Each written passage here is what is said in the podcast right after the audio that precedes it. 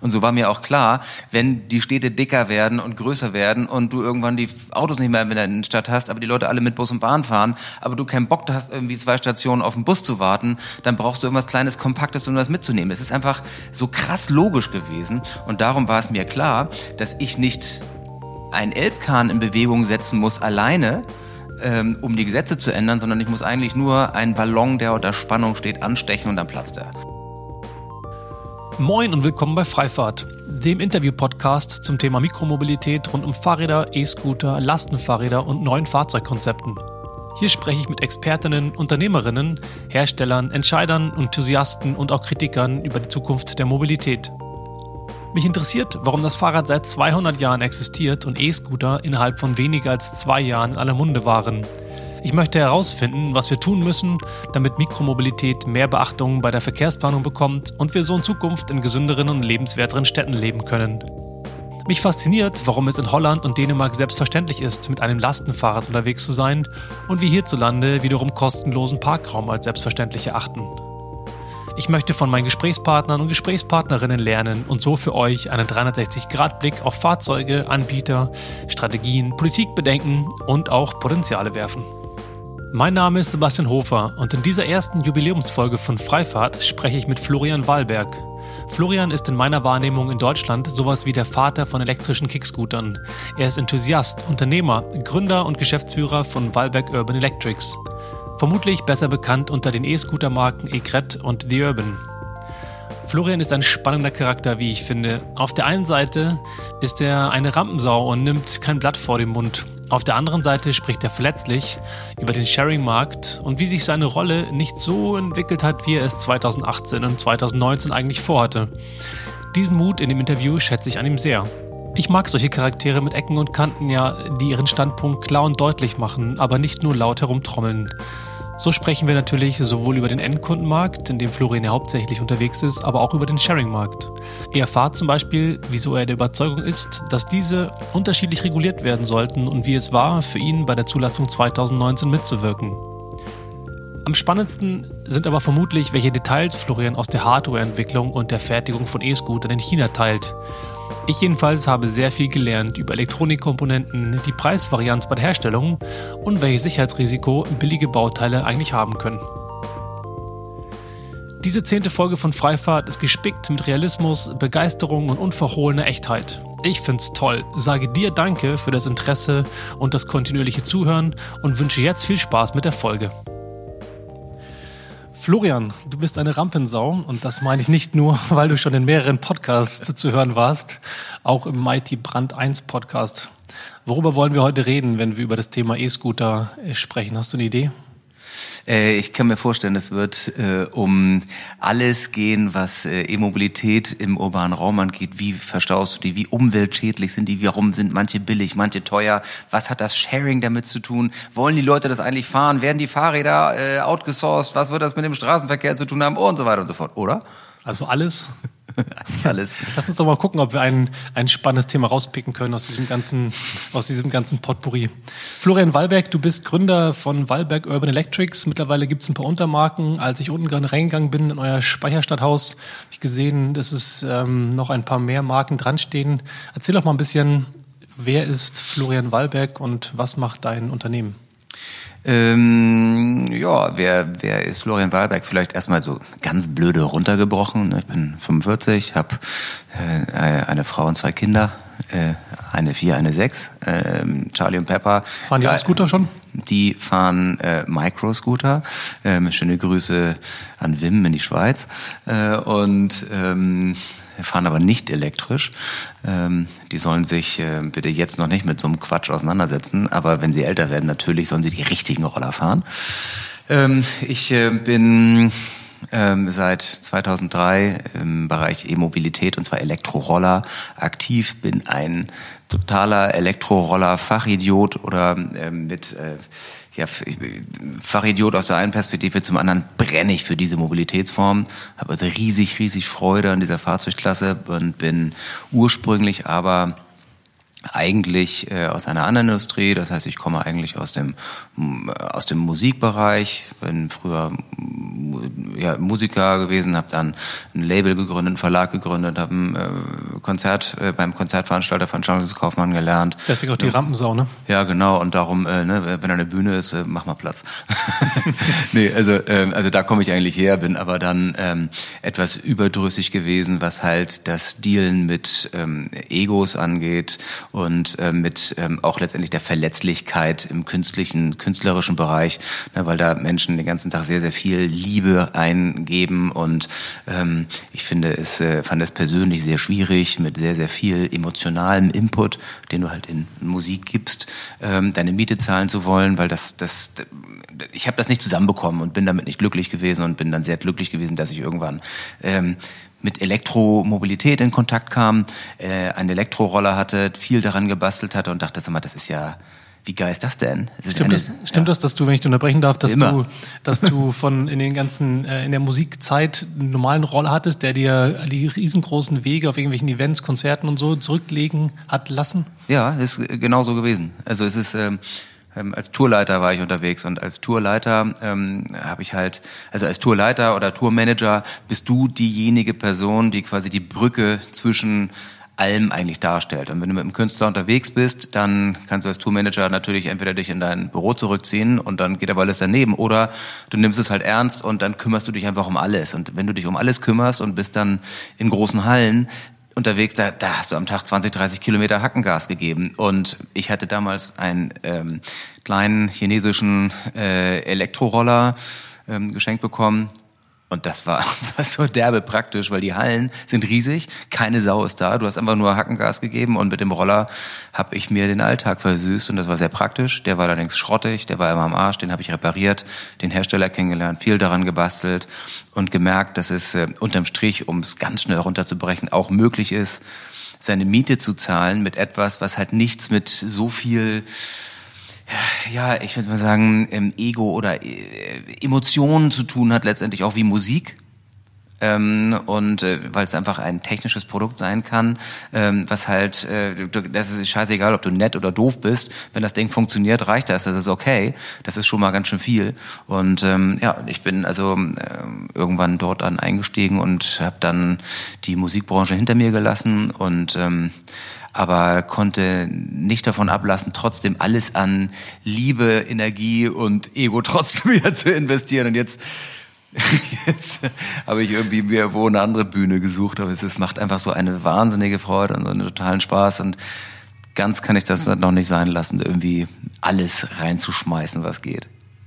Ich glaube, du bist ungefähr einer der begeisterungsfähigsten und authentischsten Menschen in dieser in der, in der Industrie. Oh, geil, danke. Den nehme ich. Und, gleich, und gleichzeitig saßt du ja in Brüssel und hast dort Prüfnormen mitentwickelt oder beziehungsweise die Grundlage so ein bisschen geschaffen für dieses Thema Elektro-Kleinstfahrzeugverordnung, welche ja im Juni durch, die, durch den Bundesrat gegangen ist. Wie passt das zusammen? Ich kann mir das überhaupt nicht vorstellen, wie du da sitzt mit irgendwelchen Klischee-Menschen in grauen Anzügen ja, und dann Anzüge. einfach rumhüpfst mit deiner Mütze Captain Electric und ja. irgendwie allen erzählst, wir müssen anfangen, wir müssen das, wir brauchen das, los, komm schon, komm, wir brauchen Scooter, das dauert schon 20 Jahre zu lange. ja, genau. Aus, ja, ungefähr so ist das, genau so. so okay, Alle grau. Nee, äh, also, äh, ähm, also unterm Strich hätte ich mir auch nicht lange vorstellen können, ähm, aber es ist eigentlich relativ, relativ leicht zu erklären, wie das kommt. Ähm, ich habe ja, als ich äh, angefangen habe, ähm, Elektroroller zu machen, erst einmal als Dienstleister gearbeitet für einen Importeur. Das waren damals Elektroroller, die, ich weiß mal, mit vorsinnflutlicher Technologie gefertigt waren. Das heißt äh, Kettenantrieb, Bleiakkus. Irgendwann haben wir gesagt, weißt du was, jetzt nehmen wir mal nicht Bleisäure, sondern Bleigel. Huh, das war schon einfach so, dass die Leute gesagt haben, das ist ja ganz crazy shit. Die haben wir damals ähm, MMR-Akkus genannt, weil wir dachten, wir müssen dem irgendeinen coolen Titel geben. MMR-Akkus war dann der heiße Scheiß. Das war dann Bleigel, MMR, Kurzform vor Make Me Rich, äh, weil die waren viel, viel viel teurer als die anderen, macht aber gar keinen Sinn, aber scheißegal. Ähm, und wir haben also ähm, alles Mögliche gemacht, aber als ich dann ähm, diese Fahrzeuge quasi als Dienstleister quasi hergestellt habe, ähm, waren das alles Fahrzeuge der Kategorie L1E. Ähm, ich glaube, da sind ähm, relativ viele äh, Fachleute hier, die deinen Podcast hören. Für diejenigen, die es nicht wissen, das sind äh, L1E ist die äh, ist eigentlich eine ähm, eine Zulassungsform für Mofas, also ein ganz normales Mofa-Kennzeichen bis 45 km/h geht das und da dann ähm, kannst du damit loslegen. Als ich aber mich dazu entschieden habe, mich aus der Position eines Dienstleisters wegzubewegen und zu sagen, ich mache etwas Eigenes, habe ich mir eine Nische gesucht, von der ich wusste, das ist äh, die Zukunft. Das sind nämlich die Fahrzeuge, die du einfach schnell falten kannst und in den Kofferraum schmeißt ohne Sitz, um die ultra kurzen Entfernungen zurückzulegen. Das ist äh, wahnsinnig zukunftsträchtig, aber noch nicht erlaubt. Und das war nicht erlaubt, weil einfach keiner sich mal überlegt hat, wie du denn eigentlich sowas zertifizieren oder zulassen kannst. Ähm, und darum gab es keine Regeln dafür. Und da es in Deutschland so ist, dass alles, was nicht geregelt ist, im Umkehrschluss verboten ist, äh, war das für mich geil, weil ich dachte, geil, das ist also idiotensicher, das wird kommen, weil es einfach krass naheliegend ist, äh, äh das naheliegend ist. Und ähm, habe dann gesagt, ich stelle diese Fahrzeuge her und muss mich einfach darum kümmern, dass sich halt die Gesetze ändern. Und da ich ähm, klar ist ja naheliegend, auf jeden Fall naheliegend. Ich, hab, ich finde etwas, aber damit ich das nutzen, damit das erlaubt ist, äh, verändere ich erstmal die Gesetze. Fantastisch. Ja, das ist also ich bin mir, ich, meine, ich ähm, habe natürlich auch Spaß, das so polemisch einfach runterzubrechen, weil sich, weil ich mir natürlich darüber bewusst bin, wie absurd sich das anhört. Aber es ist nicht absurd, wenn du dir felsenfest sicher bist, dass das die einzig sinnvolle Lösung ist. Es ist einfach für mich so klar gewesen, das ist einfach so wie Ei des Kolumbus, das ist ja, ja natürlich steht das Ei, wenn du es da auf den Tisch knallst, ist ja klar. Und so war mir auch klar, wenn die Städte dicker werden und größer werden und du irgendwann die Autos nicht mehr in der Innenstadt hast, aber die Leute alle mit Bus und Bahn fahren, aber du keinen Bock hast, irgendwie zwei Stationen auf den Bus zu warten, dann brauchst du irgendwas Kleines, Kompaktes, um das mitzunehmen. Es ist einfach so krass logisch gewesen und darum war es mir klar, dass ich nicht ein Elbkahn in Bewegung setzen muss alleine, ähm, um die Gesetze zu ändern, sondern ich muss eigentlich nur einen Ballon, der unter Spannung steht, anstechen und dann platzt er. Das heißt, ich wusste, ich muss eigentlich nur minimalen Input geben und ich muss nur die richtigen Leute finden und die richtige, ja, den richtigen initialen Input geben. Und zu deiner initialen ähm, ähm, Frage oder zu deinem Gedankengang, ich in Brüssel mit den grauen Männern, einmal ganz konkret dazu. Ich habe beim TÜV angerufen hat gesagt, kannst du bitte mein Fahrzeug prüfen? Ich will das hier irgendwie äh, mit einer LNC versehen, aber ohne Sitz. Geht nicht. Warum nicht? Ja, weil wir nicht wissen, wie wir das prüfen sollen. Es gibt keine Norm dafür. Ja, wo, wer gibt euch das denn vor, was zugelassen ist? Ja, das KBA. Da habe ich jetzt beim Kraftverbundesamt angerufen, hallo, wie geht das? Und gesagt, ja, es gibt keine technische Norm dafür und außerdem gibt es auch keine Regulierung dafür. Wo sollen wir wissen, ob das sicher ist oder nicht? Ja, wer macht denn das? Das machen die technischen Komitees in Brüssel. Und dann habe ich mich halt in Brüssel durchgefragt und versuche mal ein technisches Komitee anzurufen. Ist ja auch nicht im Telefonbuch. Ähm, und habe dann Folgendes gemacht. Ähm, für mich damals und auch noch heute das Allerabsurdeste, was Fahrzeugzulassung und Zertifizierung angeht, angeht, ist wirklich die Kategorie der selbstbalancierenden Fahrzeuge, ein Segway. Das ist ja etwas, was ich heute immer noch als den absoluten Wahnsinn empfinde. Also erst einmal, wir haben uns alle daran gewöhnt, selbstbalancierend, aber so das Prinzip, so stellst du dich auf zwei parallel stehende Räder und das Ding fährt. Hä? Äh, das ist schon echt, also spul mal 30 Jahre zurück und zeig das jemandem, der denkt, du kommst vom Mond. Zumal ja auch witzig ist, dass die Dinger erlaubt sind und zugelassen ja. sind und jetzt E-Scooter einfach so ein riesen Hackmack drüber ja. gemacht worden ist und genau. sagst ja immer, mach doch einfach, sag das ein Fahrrad fertig aus. Ganz genau. Und das, genau das war der Punkt. Es war aber zu dem Zeitpunkt schon erlaubt, ein Segway zu fahren.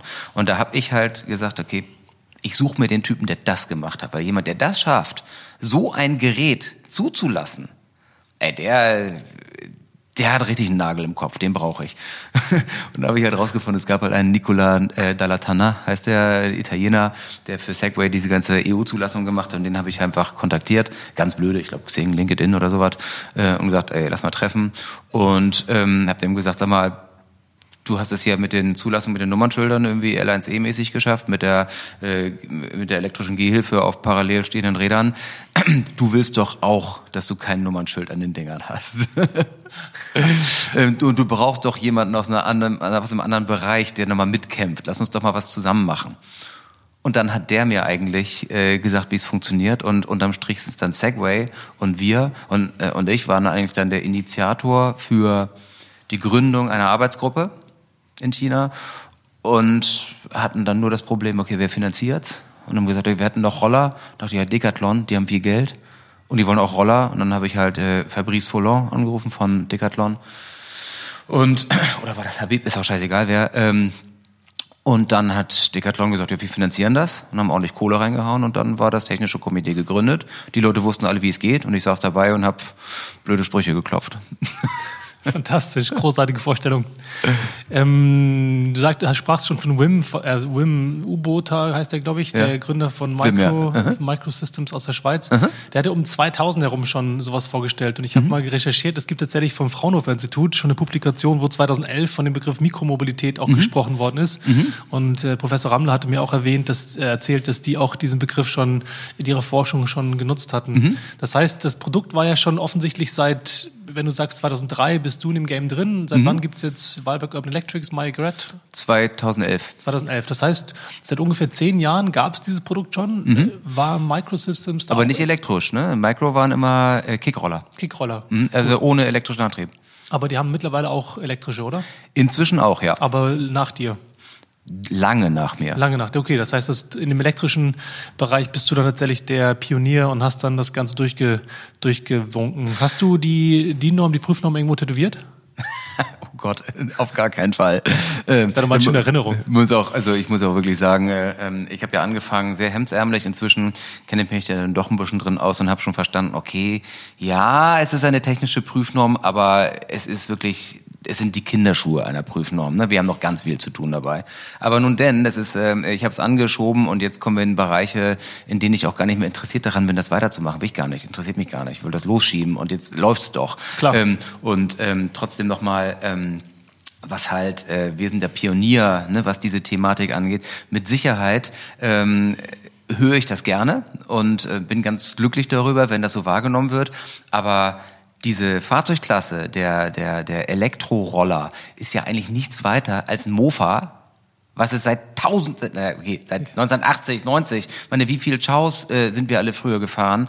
Ähm, die ganzen kleinen Herkules-Dinger, das ist alles genau das Gleiche, nur jetzt ein Elektroantrieb und dem Prinzip Form follows Function folgend brauchst du diese gesamte Joghurtbecherverschalung darum herum nicht mehr, weil du einfach den Motor in der Narbe hast und der Akku scheiße klein ist. Also brauchst du das alles nicht mehr. Es ist nichts weiter als ein Mofa.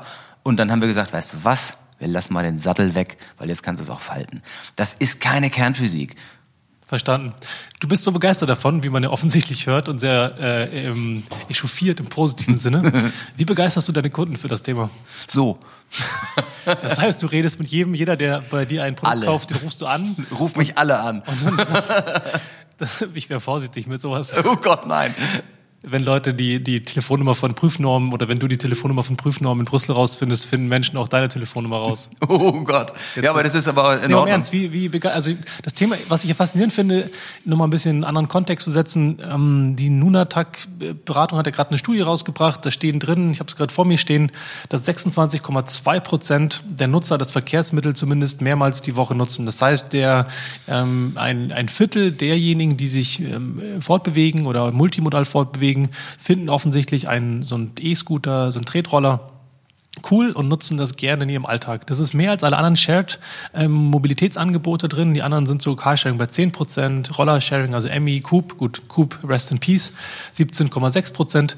Ähm, das heißt, E-Scooter, das das, was du baust und jetzt die Sharing-Branche draußen groß aufzieht, können wir gleich noch drüber sprechen, ist relevant für Menschen. Mhm. So, das heißt, das ist eine Begeisterung, die dort für dieses Fortbewegungsmittel existiert.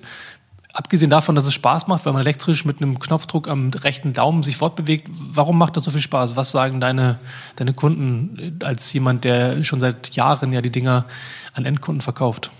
Also ich glaube, dass, dass ähm, das Faszinierende ähm, je nach Zielgruppe unter, unterschiedlich ist. Ich glaube, ähm, dass also ich persönlich, also meine meine Faszination ist eine Kombination aus der Mobilität, die geräuschlos stattfindet, mit einem meines Erachtens nach wirklich bemerkenswerten Drehmoment. Ich mag dieses Drehmoment, diese Beschleunigungsmöglichkeiten und ich mag dieses leise ähm, schleichende sich fort oder diese diese Stille sich fortbewegen. Ich finde das einfach unglaublich toll.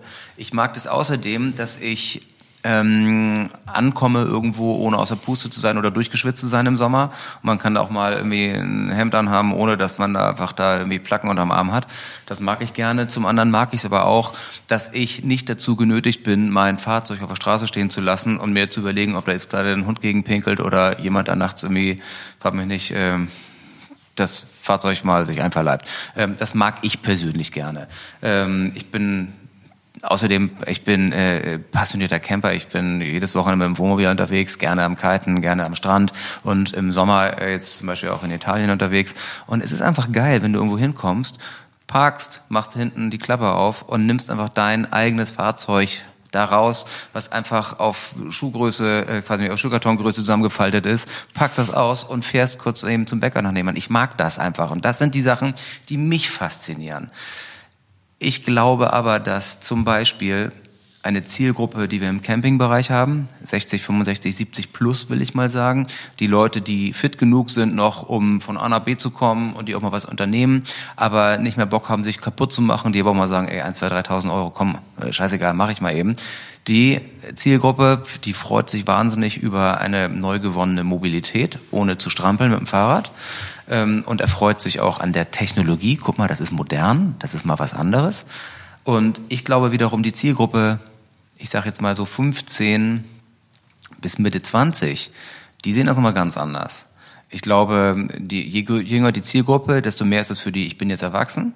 Und ähm, die Zielgruppe, die dann so am die Anfang Mitte 20 ist, die sind völlig unaufgeregt. Die sagen sich, Alter, nerv mich nicht.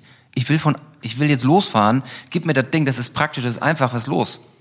Ich brauche keinen Führerschein, ich stelle mich jetzt darauf und fahr weg.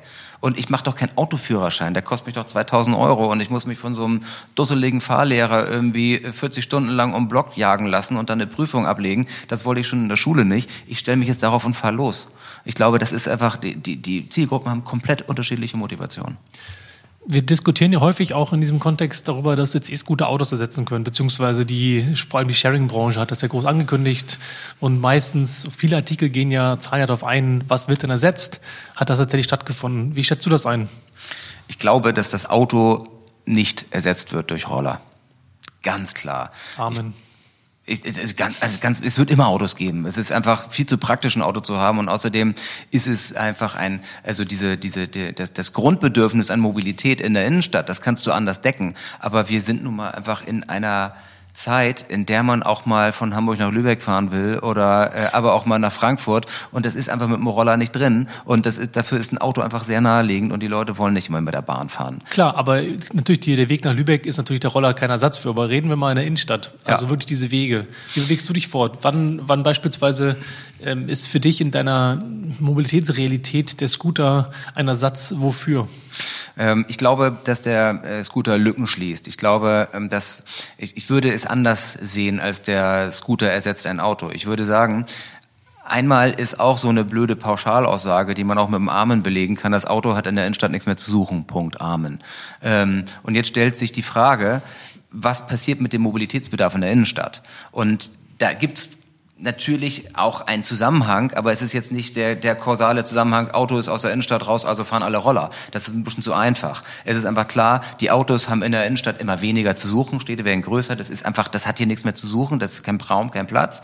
Ähm, und ähm, jetzt gibt es einen Bedarf an Mobilität in der Innenstadt, der sich umverteilt auf alles, was geht. Das werden Sharing-Systeme natürlich sein, das werden ähm, moderne Formen von Taxis sein, also Moja Co. Das wird ähm, ähm, mit Sicherheit Bus und Bahn sein und es werden Sharing-Systeme sein. Und die Leute, die sagen, ich habe keinen Bock, so einen angegrabbelten ähm, äh, Stahlroller zu nehmen, der mit 25 Kilo Kaugummi im Handgriff hat. Ich will was Geiles Eigenes ähm, und will ganz gerne mich auch über meine Mobilitätsform ähm, definieren und möchte ganz gerne das iPhone der Mobilität an der Seite haben.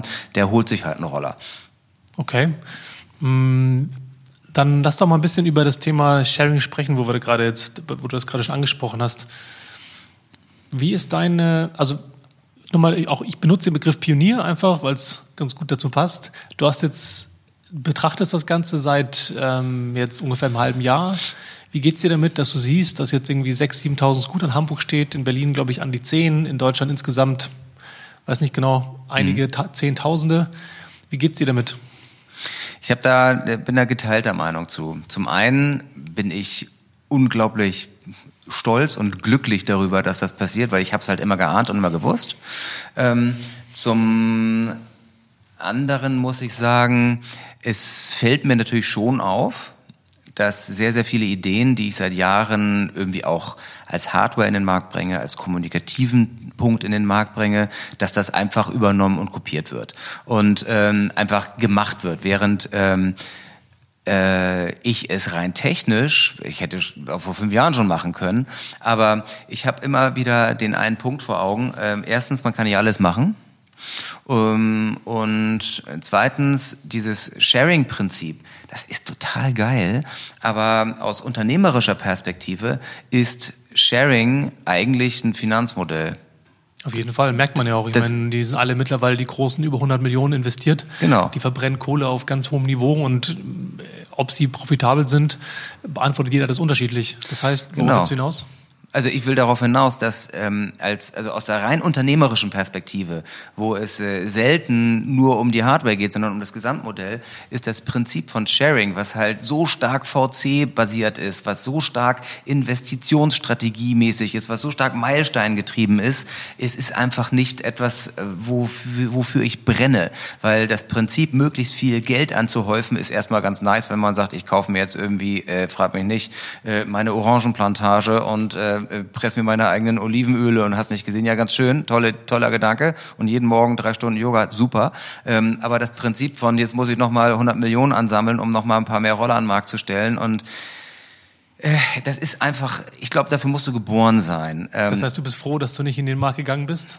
Nein, ich, ich bin, ich, ich überprüfe mich laufend, weil ich natürlich das schon, also ich finde auch die Technologie sexy. Ich finde es auch geil, solche Roller zu bauen, die ansatzweise unkaputtbar sind, die mit IoT-Devices auszulegen und dann über ein Flottenmanagementsystem zu gucken, irgendwie, wo ist denn der Roller? Und wir haben das ja auch schon gebaut. Wir haben es für die Schweizer Bundesbahn gemacht. Äh, wir haben unsere Sharing-Modelle, die auch fertig sind, die wir auch rausstellen können und werden zum Jahresende auch da äh, noch einmal in die Kommunikation gehen, äh, weil wir auch dort so einige Sachen ähm, in den Markt bringen äh, können und werden. Aber ähm, ich muss sagen, mir fehlt noch ein wenig ähm, die, das Selbstverständnis dahinter, auf der Dimension mit Venture Capital zu hausieren und zu hantieren. Ähm, weil es einfach, ich komme nicht aus dem VC-Bereich. Ähm, ne, ich bin ein total emotional getrieben, Idealismus getrieben und ähm, wir wachsen auch auf die Art und Weise wie blöde. Wir sind vom ersten Tag an profitabel. Wir haben letztes Jahr ist wieder fast 400 Prozent Wachstum hingelegt, wieder profitabel. Fürs nächste Jahr haben wir Vorordern, die uns das zweite Mal in Folge über 300 Prozent Wachstum jedes Jahr äh, nacheinander generieren. Glückwunsch. Äh, das ist also Wahnsinn, danke. Und ich bin, da bin ich so krass stolz drauf. Und irgendwie muss ich sagen, ja, es läuft ja ganz schön gut eigentlich. Ähm, sollen die doch ihre Sharing-Themen machen? Da jetzt nochmal mit reinzuspringen, hieße, also ehrlich gesagt, unter 150 Millionen Investitionen würde ich da jetzt gar nichts mehr anpacken wollen. Warum soll man das machen? Du hast mal gesagt, in einem Goldrausch muss man Schaufeln verkaufen. Ja. Jetzt hast, jetzt hast du ja um es mal provokativ auszudrücken, auf diesem Markt keine Schaufeln verkauft. Zumindest die großen Player, die in Deutschland sind, mhm. beziehen ihre Fahrzeuge, glaube ich, zum großen Teil von Okai. Ja. Ähm, wie geht's dir damit, dass du, dass das sich nicht bewahrheitet hat? Und warum ist das so, wenn du das teilen magst? Äh, nach unserem Podcast habe ich einen Termin, das ist Okai im Übrigen. Ähm, die kommen gleich vorbei. Also, äh, ich habe gelernt, dass die großen Sharing-Unternehmen natürlich äh, ich will es mal sagen, eine Schwierigkeit damit haben, von einem äh, einer, einer, ich will mal sagen, einer Zwischeninstanz abhängig zu sein, ähm, was ihre Hardware angeht. Ähm, das führt halt dazu, dass halt relativ ähm, viele Kack-Sharing-Roller sehr lange unterwegs waren. Aber ich muss mal auch sagen, ein Roller zu bauen, das ist jetzt auch nicht Nuclear Power Plant Building. Ne? Das ist jetzt auch nicht so, dass man sagt, Alter, da steckt aber richtig was drin, wie in dem, äh, in dem neuen, frag mich nicht, Rutschschleifgetriebe von Audi, hast nicht gesehen. Äh, ne? Das ist, ähm, das ist ja gerade das Geile daran. Es ist so kacke einfach. Trotzdem muss ich sagen, die, also sehr, sehr viele der Sharing-Roller, die sehr lange unterwegs waren, waren sehr lange sehr, sehr mies. Und jetzt kommen natürlich die ersten, die auch wirklich anständig sind. Lange Rede, kurzer Sinn.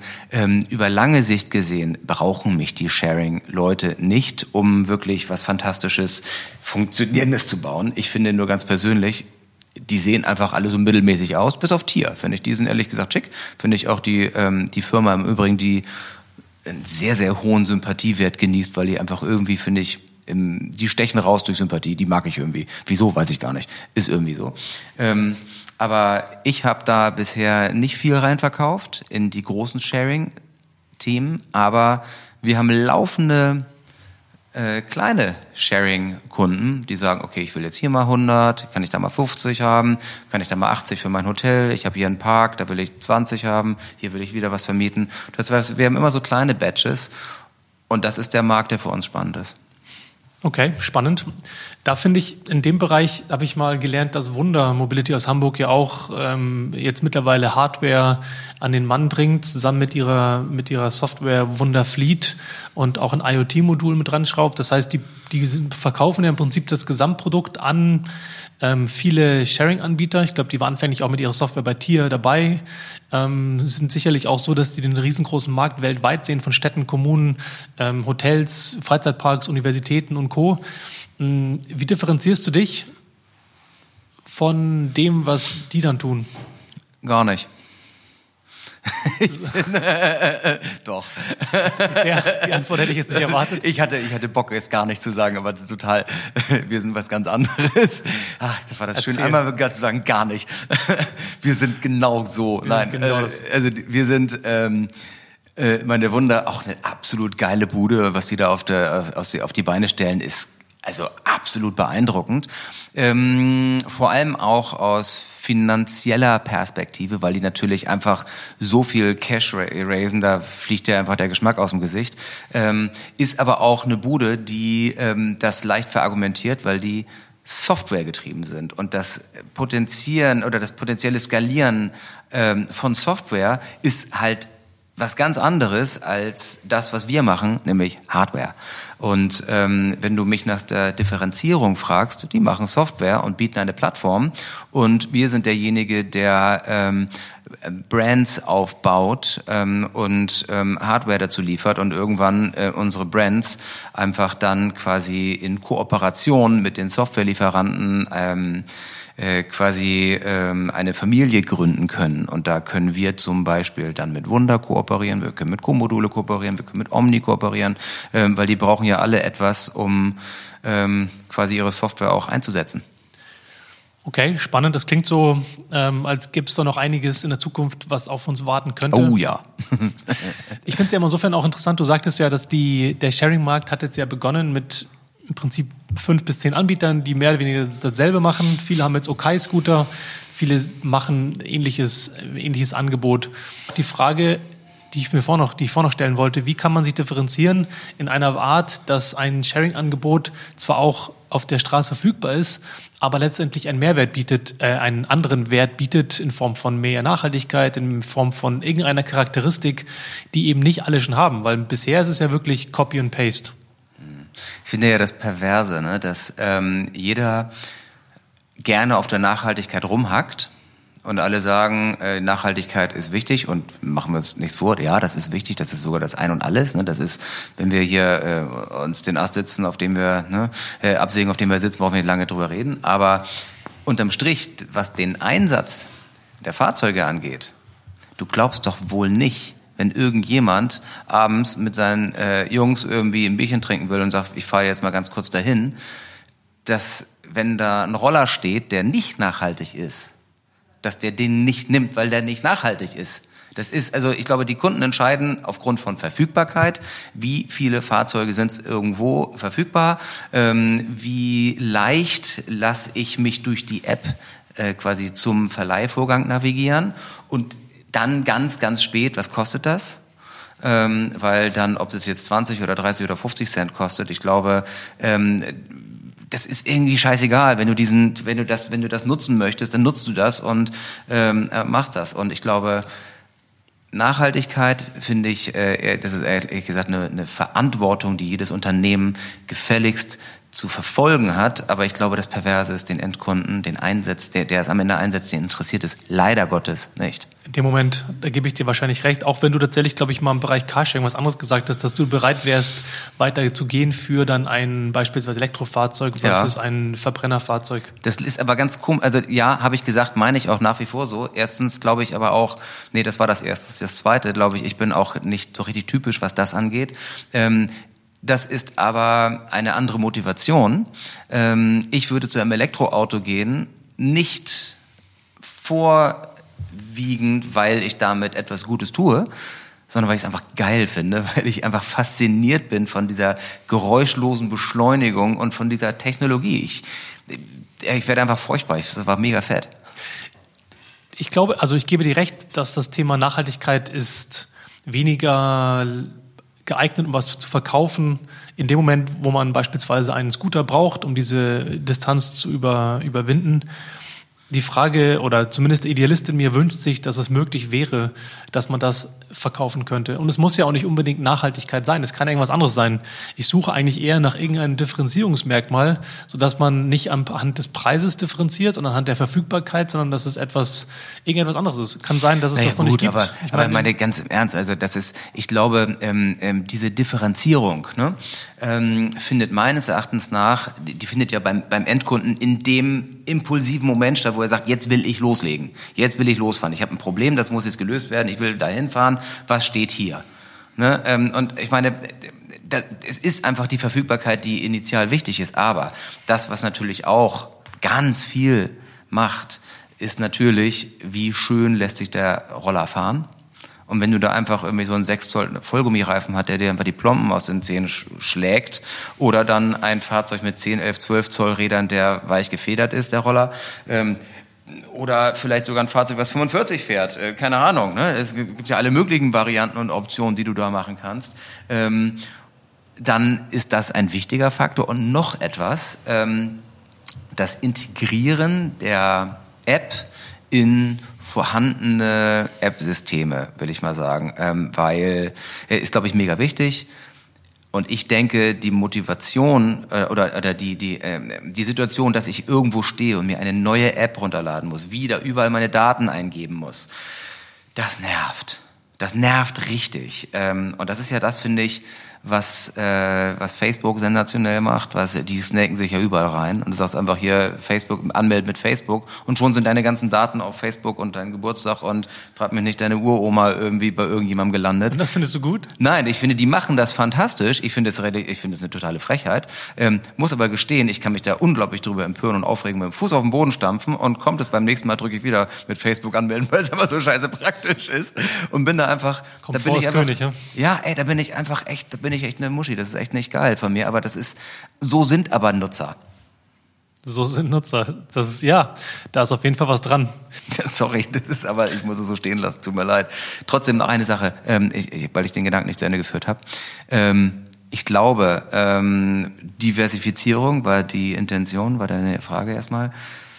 In dem Augenblick, wo ein Verleiher es schafft, sich an eine große Plattform dran zu hängen, so dass du nicht mehr separat quasi dich listen musst, dann ist das nochmal eine Riesenintention. Und das war das, was wir ursprünglich mit der Schweizer Bundesbahn mal gemacht haben.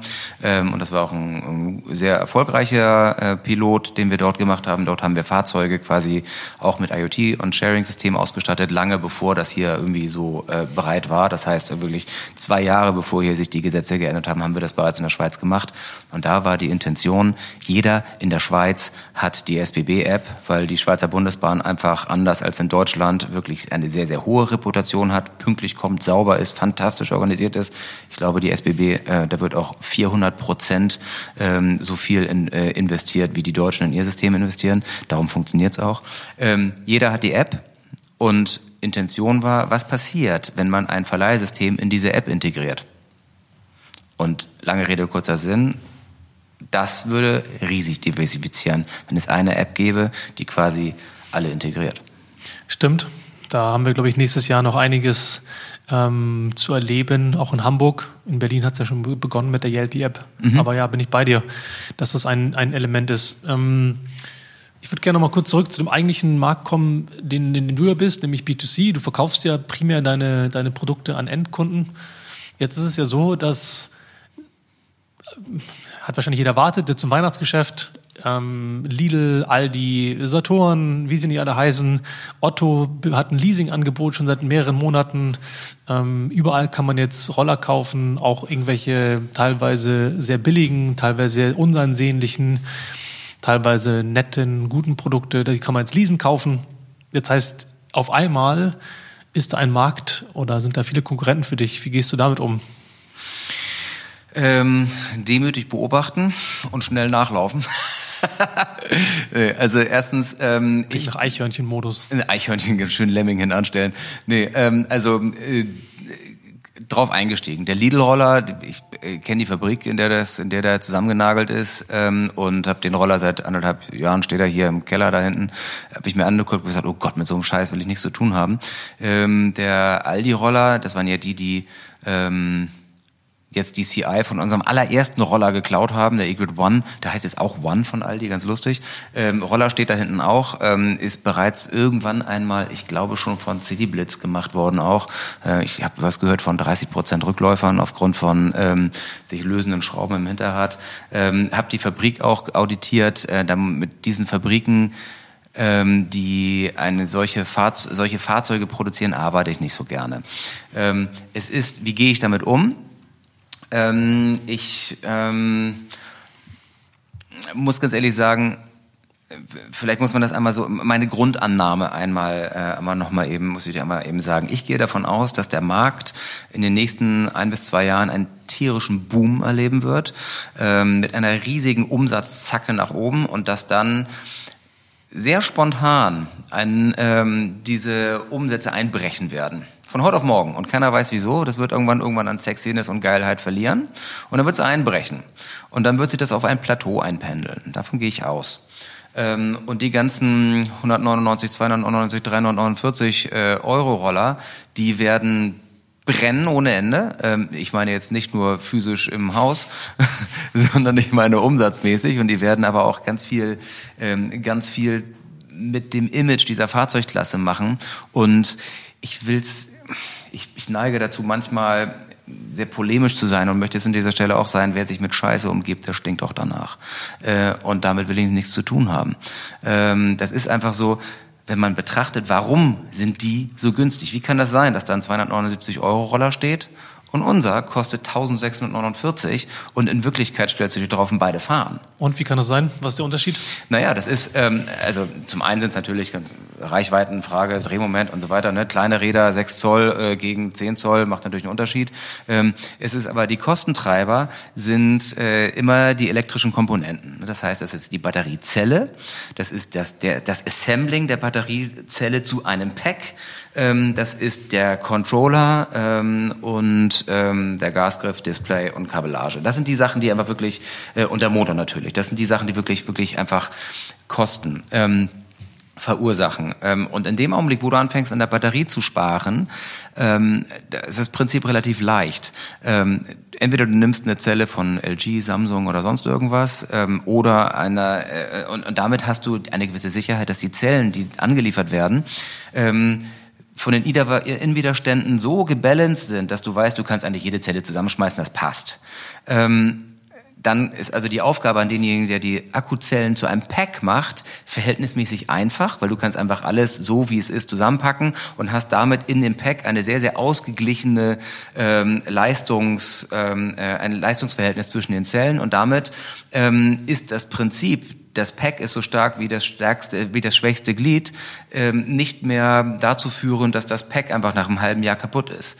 Jetzt gehst du mit den Spezifikationen nach unten und sagst, du nimmst jetzt keine LG, Samsung, Panasonic Zelle, sondern ich mache jetzt ein Extrembild auf, nimmst die billigste Zelle, äh, die du kriegen kannst.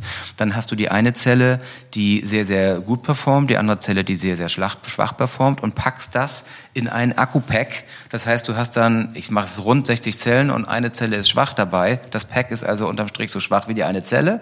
Und wenn du dann noch ein dummes Batteriemanagementsystem oben aufpackt, was halt äh, im Zweifelsfalle ähm, ähm, das nicht erkennt, dann kann es ja auch schon mal passieren, dass die eine Zelle so tief entladen wird, dass sie sich chemisch verändert. Und wenn du ganz viel Pech hast, ähm, fliegt die dir auch mal um die Ohren und damit will ich nichts zu tun haben. Jetzt sind diese günstigen Angebote, ähm, die kombinieren halt alles Mögliche. Die nehmen eine billige Zelle, die nehmen obendrein äh, jemanden, der die Zellen zu einem billigen Pack zusammennagelt. Ähm, dann äh, nehmen Sie dazu auch noch einen billigen Controller, der auch nochmal dann nicht äh, 25 Dollar oder 30 Dollar kostet, sondern 10 oder 8 Dollar. Das heißt, der, dann sagen Sie ja eine Sicherung, die wir einbauen, die machen wir mal elektrisch die Sicherung. Äh, dann haben wir keine physische Versicher äh, Sicherung mehr, aber eine elektrische Sicherung in so einem billigen Controller und im billigen Batteriemanagementsystem, die hat dann auch Toleranzen, da wirst du dann auch, kannst auch mal Angst haben. Dann nehmen wir ein günstiges Ladegerät ähm, und schon hast du, hast du ein System, was ich ehrlich gesagt in meinem Wohnzimmer nicht mehr laden will. Und so kriegen die das hin. Und wenn du mich fragst, was mache ich? Wir werden ähm, wir werden auch in im Laufe des nächsten Jahres andere Fahrzeuge bringen und werden ähm, sechs neue Fahrzeuge dazu nehmen, ähm, die wir bringen und werden äh, unsere Produktrange von 549 Euro bis zwei, zweieinhalbtausend Euro auffächern ähm, und haben damit aber dann in dem Billigsegment gesagt, okay, wir nehmen die physische Struktur eines günstigen Rollers, packen da aber zuverlässige elektrische Bauteile rein. Ähm, das heißt, damit bin ich nicht der allergrößte Billigheimer und muss nicht zum vierten Mal eine Lidl, Rewe oder eine Aldi-Anfrage ausschlagen, was ich laufend mache. Kann aber sagen, ja, wir sind nicht bei 2,99, aber 5,49. Dafür kannst du aber darauf verlassen, dass es funktioniert. Das ist, glaube ich, ganz wichtig, gerade wenn man ähm, über Unfälle und äh, das Sicherheitsrisiko spricht, was ja durchaus nicht von Hand zu weisen ist bei einem Fahrzeug, welches 20 oder vielleicht sogar schneller fährt, je nachdem, in welchem Land man dann das Ganze verkauft. Was ich spannend finde, vielleicht kannst du darüber noch ein, zwei Sätze sagen, ist der Innovationszyklus jetzt sowohl in deinem Markt als auch im Sharing-Markt. Viele sprechen immer davon, ihr habt ihre eigenen Scooter gemacht. Wir haben ja schon darüber gesprochen, dass die in der Regel auch einfach nur Scooter mehr oder weniger von der Stange kaufen, die es dann halt in Asien gibt. Ähm, üblicherweise dauert ja die Produktentwicklung von Hardware länger als jetzt nur zwei, drei Monate. Ähm, wie erlebst du das? Wie häufig bist du in China und wie schnell schaffst du es, von einem zum nächsten Produktlebens äh, Produktzyklus zu kommen? Ähm, ich bin regelmäßig in China, aber lange nicht mehr so häufig wie früher. Wir haben inzwischen äh, also unsere Mitarbeiter in China, aber auch hier nochmal ein Produktteam von vier Leuten, irgendwie, die quasi hier arbeiten, ingenieren und das Produktmanagement betreiben. Ich gehe nach drüben, um zum einen den Kontakt zu den Fabriken nicht zu verlieren. Ähm, um zum anderen aber auch äh, regelmäßig die Prozesse zu auditieren. Was die Produktlebenszyklen angeht, so ist es so, dass es eine grundsätzliche Unterscheidung gibt zwischen ich nehme jetzt einen Sharing-Roller wie Okai, Tier, Voy, Flash, Cirque, frag mich nicht, wie sie alle heißen, ähm, ne, ähm, und sage folgendes, eigentlich kann der genauso von den Funktionen sein wie alle anderen auch, aber soll ein bisschen anders aussehen. Sprich, ich nehme Motor, Batterie, Gasgriff, Display, alles so wie bei allen. Und dann mache ich mal ein anderes Battery Case drumherum und ein anderes Schutzblech. Dann hast du das Battery Case, ist ein Strankgusteil, irgendwie kostet, kostet das Werkzeug 1500 Euro. Da presst du das da durch und dann sieht das Battery Case anders aus, packst den gleichen Schrott rein wie vorher und dann hast du das in, na, sechs Wochen fertig. Ähm, das ist schneller als Haare waschen. Das ist wirklich mega easy. Und vor allem das Wichtige, du kannst die gesamten Zertifikate nutzen, die für das elektrische System schon fertig sind. Ähm, du musst nichts mehr abstimmen. Das ist wirklich mega leicht. Ähm, wenn du jetzt sagst, ich möchte ganz gerne aber ein anderes Fahrzeug haben, dann äh, will ich zum Beispiel, ähm, ich möchte zum Beispiel ein neues Bremssystem haben. Wir haben gerade mit äh, einem deutschen Technologiegiganten ein Bremssystem entwickelt. Das ist ein neues Bremssystem, was mal wieder ein, eine Lösung sein wird, die wir gemacht haben, die in zwei Jahren die Welt nutzen wird, in aller Bescheidenheit. Es wird äh, in zwei Jahren keinen Sharing-Roller mehr geben, der dieses neuartige Bremssystem nutzt. Das ist ein in das Rad integriertes Bremssystem, basierend auf dem Gedanken einer Kupplung. Ähm, Und ähm, das wird ziemlich fett sein, da kannst du mit dem Hammer raufschlagen und das wird nicht kaputt gehen. Ähm, wenn du sagst, du willst so etwas machen, dann ähm, kannst du ähm, davon ausgehen, dass du einen neuen Motor bauen willst. Mit einem neuen Motor musst du das Controllersystem abstimmen und dann sagst du, du willst noch ein Akkuschnellwechselsystem haben, was aber ähm, trotzdem auch in einer, frag mich nicht, in einer Dockingstation nebenbei zu laden ist und willst den Roller in Segmenten vielleicht auch montieren können. Dann fängst du ganz von vorne an und dann kannst du immer davon ausgehen, dass du unter 18 Monaten eigentlich nicht da rauskommst. Ja, vielen Dank für die interessanten Insights an der Stelle, weil das ist ja eine, eine Frage, die mich schon länger umgetrieben hat und glaube ich auch mal spannend für die Hörer zu erfahren, was sich dahinter verbirgt. Ähm, wir haben ja schon über die ganzen Anbieter gesprochen. Ein Anbieter, der ja auch jetzt im Bereich von eigentlich Sharing zu äh, B2C ähm, geht, ist ja Tier mit diesem Angebot MyTier. Hm, was hältst du davon, dass jetzt eigentlich da eine Vermischung auftaucht zwischen ähm, ja, zwei, zwei Märkten, zwei Anbietern, zwei Branchen? Finde ich natürlich geil, weil sie sich auch an unserer Domain myegrid.com orientiert haben. Aber äh, also erstens ähm, finde ich das ähm, interessant zu beobachten. Ähm, ich äh, würde jetzt mal suggestiv dabei gehen, ähm, ohne Informationen aus äh, irgendeiner erster, zweiter, dritter Hand zu haben, unterstelle ich jetzt einfach mal, dass es relativ anspruchsvoll ist, als Sharing-Dienstleister diese Unmengen von Rollern, die äh, runtergenudelt nach drei, vier Monaten irgendwo stehen, hervorragend technisch noch funktionieren, aber einfach kacke aussehen, ähm, irgendwie weiter ja, ich würde sagen, wiederzubeleben und mit Sinn zu erfüllen. Zumal jetzt klar ist, dass ein Sharing-Roller ohne ein Schnellwechselsystem ähm, einfach nicht besonders schlau ist. Ähm, daraufhin werden also die neuen Roller mit Schnellwechselsystemen in den Markt kommen und dann stehen die ganzen alten Roller. Was tust du damit? Natürlich müssen die entweder entsorgt werden, das ist teuer, und vor allem ist es sehr, sehr schade, weil da sehr, sehr viele funktionierende Rohstoffe ja drin sind und das Ding einfach noch fährt. Also werden die verkauft. Und da muss ich sagen, das finde ich unternehmerisch ganz schlau, ähm, sich die Kosten zu sparen für eine Entsorgung und ähm, aus Umweltperspektive auch schön, dass die Fahrzeuge jetzt bis zu Ende genutzt werden sollen, bis sie dann wirklich auseinanderfallen, was sie sehr lange nicht tun werden, weil die kleine Panzer sind. Ähm, es wundert mich aber auch nicht, dass ich, ähm, und jetzt kommt die Information, gefährliches Halbwissen aus zweiter Hand, ähm, es wundert mich aber auch nicht, dass es gar nicht mal so gut läuft, weil diese Roller natürlich kleine Panzer sind und der Mehrwert davon, einen eigenen Roller zu haben, ist, dass ich den in meine logistische mobile Infrastruktur integrieren kann. Und so ein Stichwort Klappen. Ja, und so ein nicht faltbarer kleiner Panzer, ich meine ganz im Ernst, wer will sich denn eine Schrankwand irgendwie ähm, durch das Treppenhaus ins Wohnzimmer stellen? Also ähm, darum, also ich finde es spannend und ich wünsche denen allen gute, alles Gute und ich freue mich über jeden Kunden, der sich so einen Roller fährt und der den nutzt und der stabil ist und der sagt, ja geil, ich will meinen Panzer haben. Äh, das ist geil, das ist toll. Ähm, ich glaube aber nicht daran, dass das jetzt äh, wirklich ähm, ein riesiger unternehmerischer Erfolg wird. Muss es aber auch nicht, weil in dem Augenblick, dem ist wahrscheinlich Tier unterm Strich, selbst wenn die die für 200 Euro verkloppen, ist es für die noch ein Gewinn, weil das ja eigentlich ein Abschreibungsmodell ist. Sehr gut. Ähm, lass eine uns bezahlte mal Entsorgung, das wollte ich eigentlich sagen. Es ist eine bezahlte Entsorgung. Ah, war ich polemisch genug, ja? Ne? Vielen Dank, definitiv. Das ist fantastisch gemacht. Ähm, Ach, danke. Florian, lass uns mal ein bisschen zum Ende kommen. Was würdest du tun, wenn Andi Scheuer morgen hier anklopfen würde, unser Verkehrsminister, und äh, sagen würde, Herr Wahlberg, was machen wir als nächstes? Als nächstes ähm, würde ich ganz dringend ähm, mich vorsehen, ähm, Regulierung für Elektroroller unter der Überschrift Elektroroller äh, weiterfahren zu lassen. Und ich will sagen, ich würde gerne Elektroroller von Sharing-Systemen separat regulieren. Das wollte ich sagen. Okay. Ähm, ich bemerke immer wieder, dass die Reputation von Elektrokleinstfahrzeugen missverstanden werden mit der Reputation des Geschäftsmodells Sharing.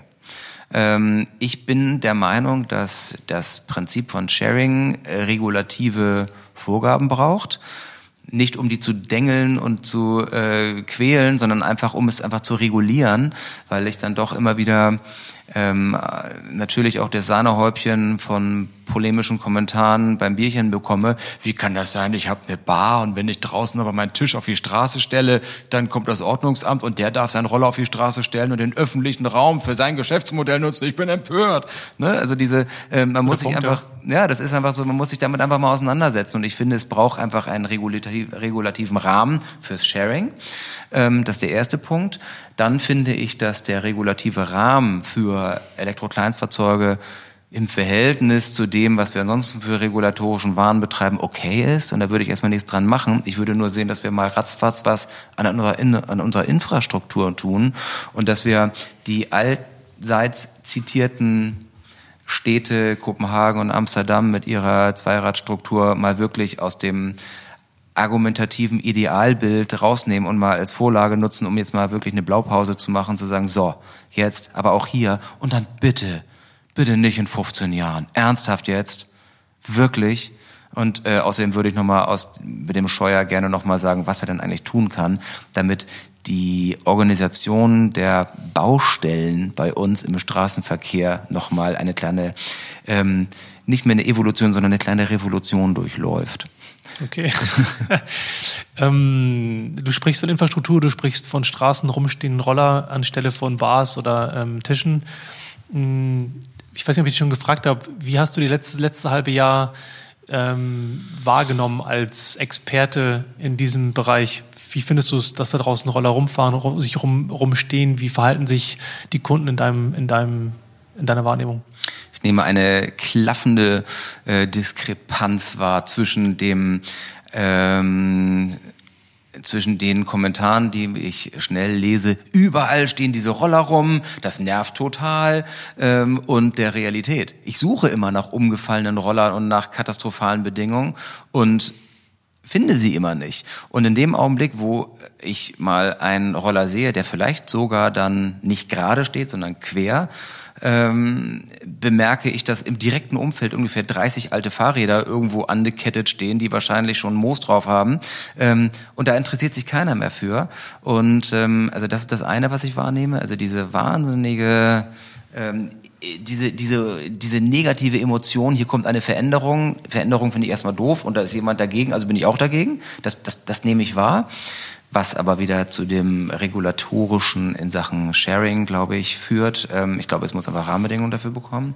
Dann nehme ich aber auch wahr, dass ähm, es ein nach kurzem Aufbäumen ähm, dann doch in, in, in den Altersklassen, ich will es mal sagen, jünger als 40 ähm, deutlich schneller selbstverständlich akzeptiert wird und als völlig selbstverständlich in den Tages, äh, in mobilen Tages, äh, in den Alltag eingebaut wird. Und ähm, ähm, ich hoffe, dass das, dass das weiterhin so sein wird, dass sich das so weiterentwickelt und merke im dritten Punkt, dass die äh, aus Handelsperspektive, dass ganze Handelsketten, ähm, die das lange Thema lange nicht ernst genommen haben, inzwischen ähm, diese Fahrzeugklasse sehr, sehr ernst nehmen und das als einen ernsthaften Baustein ihres äh, unternehmerischen Alltags sehen. Und wir sind momentan oder wir, wir waren bisher mit eigentlich jedem Automobilhersteller in Kontakt, ähm, was den Bau dieser Fahrzeuge angeht und haben inzwischen die meisten Themen haben wir aktiv abgesagt, weil äh, ich, ich merke, dass einfach die, die Geschwindigkeit in der Entwicklung dieser Industrie ähm, nur wenige Schnittmengen noch hat mit dem, ja, man erlaube mir das bitte, dass ich sage, aber mit dem Industriemuseum Deutschland. Das heißt, wenn du schon so gut warst, in Brüssel dort Prüfnormen voranzutreiben und ähm, graue alte Männer zu motivieren. Waren im Übrigen alle sehr, sehr jung. Ah, okay, na gut. Schade, dann funktioniert das Bild nicht mehr. Und leider Gottes muss man auch sagen, die waren meistens auch gar nicht mal so gut, die waren äh, sogar alle total cool und nett. Die waren nur alle, kannten alle deutlich mehr Normen aus dem Kopf als ich. Wirst du dann bald auch in Hamburg hier mit der ähm, Verkehrsbehörde zusammenarbeiten, wenn es darum geht, dass es nicht 15 Jahre dauern darf? Ah, man darf es ja kaum glauben, ne? aber äh, Martin Bill hier von den Grünen, irgendwie, ich will nicht sagen, ähm, dass er hier ein- und ausgeht, aber ähm, ich, äh, ähm, er war auch schon hier und wir sind, ich würde mal sagen, im entfernten Austausch dazu und er wäre jederzeit willkommen im Vorantreiben seiner äh, Fahrradinfrastruktur hier irgendwie einen Elektroroller-Support zu bekommen. Carsten Owens von den Grünen, äh, von, von der CDU hat uns stark supportet. Ähm, man kann über die Partei sagen, was man will, aber Carsten Owens sind leider eins. Ähm, der hat uns stark supportet und hart sich für uns eingesetzt. Und meines Erachtens nach ist er auch einer der politischen ähm, ähm, Initiatoren dafür, dass überhaupt so viel passiert ist, weil er nämlich auch, weil er Carsten Owens nur in Eimsbüttel irgendwie ähm, sein Mandat hat, ist er mit mir nach Berlin gefahren und ähm, saß mit mir beim Staatssekretär Bilger und hat da mit auf den Putz gehauen. Ähm, das heißt, äh, wir sind in Hamburg bereits seit langer Zeit sehr aktiv und ich werde da ähm, nicht vor dem Hintergrund, dass ich mich politisch engagieren will, sondern ich will einfach diese Fahrzeugklasse vorantreiben und vor dem Hintergrund werde ich auch weiterhin die Pfoten nicht locker lassen. Wie siehst du die Zukunft in fünf bis zehn Jahren? Was ist deine persönliche Vision? Oh, oh Backe.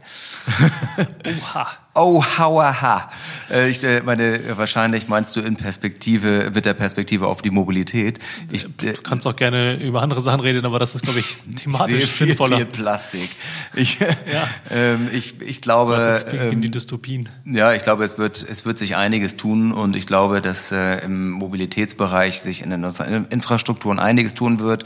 Ich glaube, ähm, dass viele Leute inzwischen verstanden haben, dass wir uns lernen müssen, schneller zu bewegen und ich glaube, dass sich aber ähm, bezüglich der, der Einflussnahme unserer Automobilindustrie äh, auf die Politik und auf die, unsere Wirtschaft im Allgemeinen einiges drehen wird. Und ich glaube, dass der Konzern, so wie wir ihn kennen, in ja, wahrscheinlich schon 10, 15 Jahren, ähm, dass der lernen muss, eine andere Struktur zu leben. Konzern meinst du? Konzerne, Automobilkonzerne. Ich glaube, ein VW, ein, ein Daimler. Ich glaube, die werden sich in den nächsten Jahren ganz schön neu erfinden müssen. Fantastisch. Dann wäre meine letzte Frage, wie immer, wen würdest du vorschlagen als zukünftigen Interviewgast hier in dem Podcast? Ach, scheiße, darauf hätte ich mich vorbereiten müssen. Ne? Ähm, Ach, ich glaube, also was ich total gerne hören würde, ich würde natürlich total gerne so einen Lawrence äh, von Tier würde ich natürlich total gerne mal hören. Ich finde aber auch zum Beispiel so einen äh, Lukas äh, von Cirque, ähm, das ist natürlich auch geil, weil er natürlich so die äh, die VC-Perspektive, ähm, die Investmentperspektive bringt. Das fände ich sehr sehr geil. Äh, ich finde äh, Personen, die Mobilität aus der Finanzperspektive sehen. Das finde ich mal spannend. Ähm, und da kann ich leider Gottes jetzt, ich, habe jetzt gerade Lukas nur im Hinterkopf, irgendwie, ohne den auch persönlich gut zu kennen. Ähm, da gibt es aber bestimmt so einige. Ähm, es werden ja auch die ganzen Voy-Jungs, sind ja, glaube ich, auch vier äh, VCler eigentlich, die sich da zusammengepackt haben. ja, ich glaube, das fände ich sehr spannend. Oder guck doch mal bei den Kumpan-Jungs vorbei. Ich hörte, die haben gerade ein äh, zweistelliges äh, Millioneninvest erhalten und Scruiser äh, wird übernommen, die, soweit ich weiß, irgendwie eigentlich auch, äh, ich wusste gar nicht, dass sie noch gibt. Ähm, das würde mich auch interessieren, weil hier nun auch im Elektromobilitätsbereich eher die Fahrzeugklasse der, ich nenne sie mal Vespa-Klasse, äh, machen. Das finde ich auch mal spannend. Fantastisch, danke für die Hinweise. Vielen Dank für das lustige, spannende, ein, äh, ähm, insidereiche Gespräch mit viel Polemik und klaren Aussagen, so wie man dich kennt. Gerne. War ein Fest gewesen. Und ein fantastisches Jahr 2020.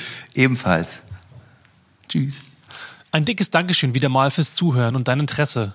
All die Kommentare und Mails, die ich bekomme, motivieren mich sehr, Freifahrt weiter und noch besser zu machen für euch. Wenn du mir dabei helfen magst, dann klick bei Spotify, Deezer, Podigy oder iTunes auf Abonnieren und erzähle alle deinen Freundinnen und Kolleginnen davon, was du Spannendes gelernt hast und warum sie unbedingt auch meinen Podcast abonnieren sollten.